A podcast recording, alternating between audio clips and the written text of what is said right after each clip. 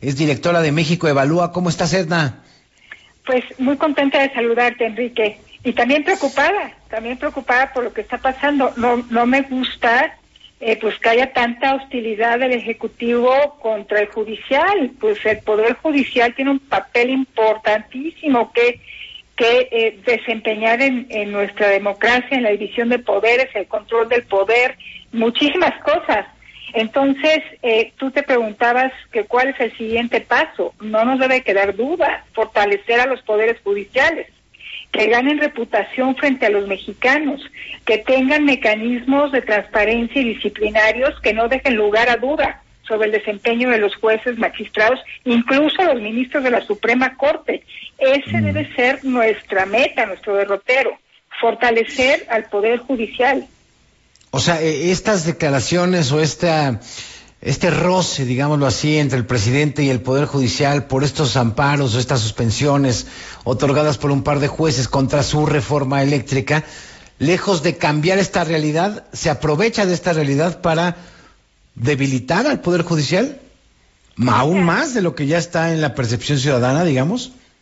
Enrique, mira, yo eh, no recuerdo a un presidente eh, con, tan beligerante contra el Poder Judicial eh, o sea, eh, en México Evalúa empezamos a seguir las declaraciones del presidente que implicaban algún tipo de eh, ataque al Poder Judicial y lo dejamos de hacer porque eran muy cotidianos al principio. Más bien era excepcional cuando el presidente no hablaba de lo, la corrupción en el Poder Judicial, de los problemas en los, los, gastos eh, suntuarios del Poder Judicial.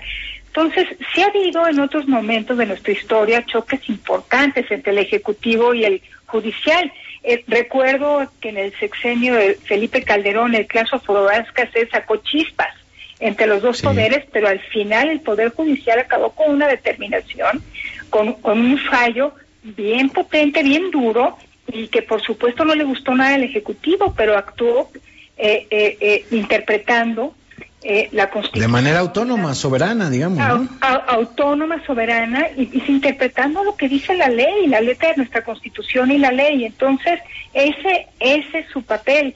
Y es bien importante porque en el fondo protege nuestros derechos.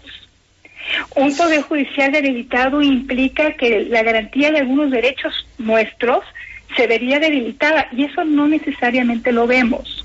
Entonces, mm. eh, no quiero negar que el Poder Judicial tiene problemas, que la percepción que existe entre los mexicanos, esta baja estima de los jueces entre los mexicanos no es gratuita, de que hay mucho trabajo por hacer, de hay una agenda de transformación muy importante, pero eh, el planteamiento que me gustaría dejar bien asentado es que nos conviene a todos mucho que el Poder Judicial pueda contener a otros poderes en beneficio nuestro.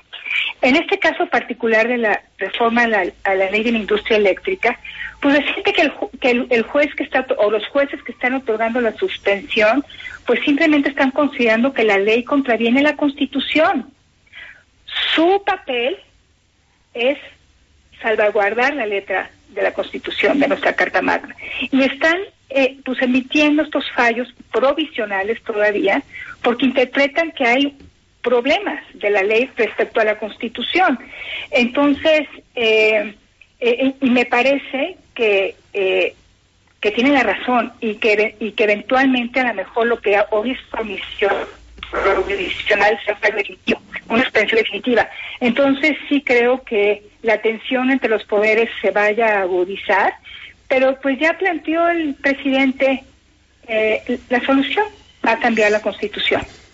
Eh, no le alcanzan los números para cambiar la constitución y que cambie eh, la proporción de votos que necesita para que pase una iniciativa, ¿no? Mira, es muy complicada una reforma constitucional porque requiere una mayoría calificada y también una mayoría de los congresos estatales eh, el presidente se puede empeñar en cambiar la, constitución. Y bueno, y ahorita estamos hablando como de esta relación ejecutivo y legislativo, eh, eh, judicial, perdón, pero pues también podemos hablar de, los pocos beneficios que traía, traerá para los mexicanos esta reforma a la ley de la industria eléctrica.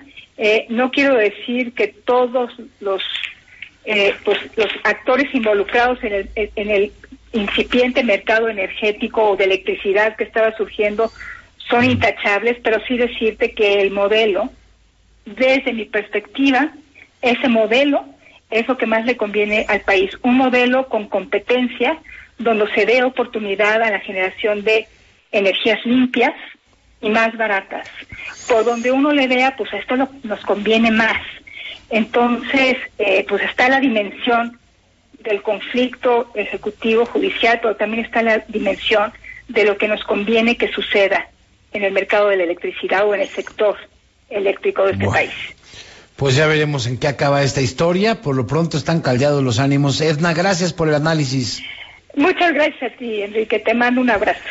Igualmente, muy buenas tardes. Edna Jaime es directora general de México Evalúa. Son las seis de la tarde ya con 29 minutos. Una pausa y regresamos con más. Amiguitos de la República. Escuchas así el hueso. La serie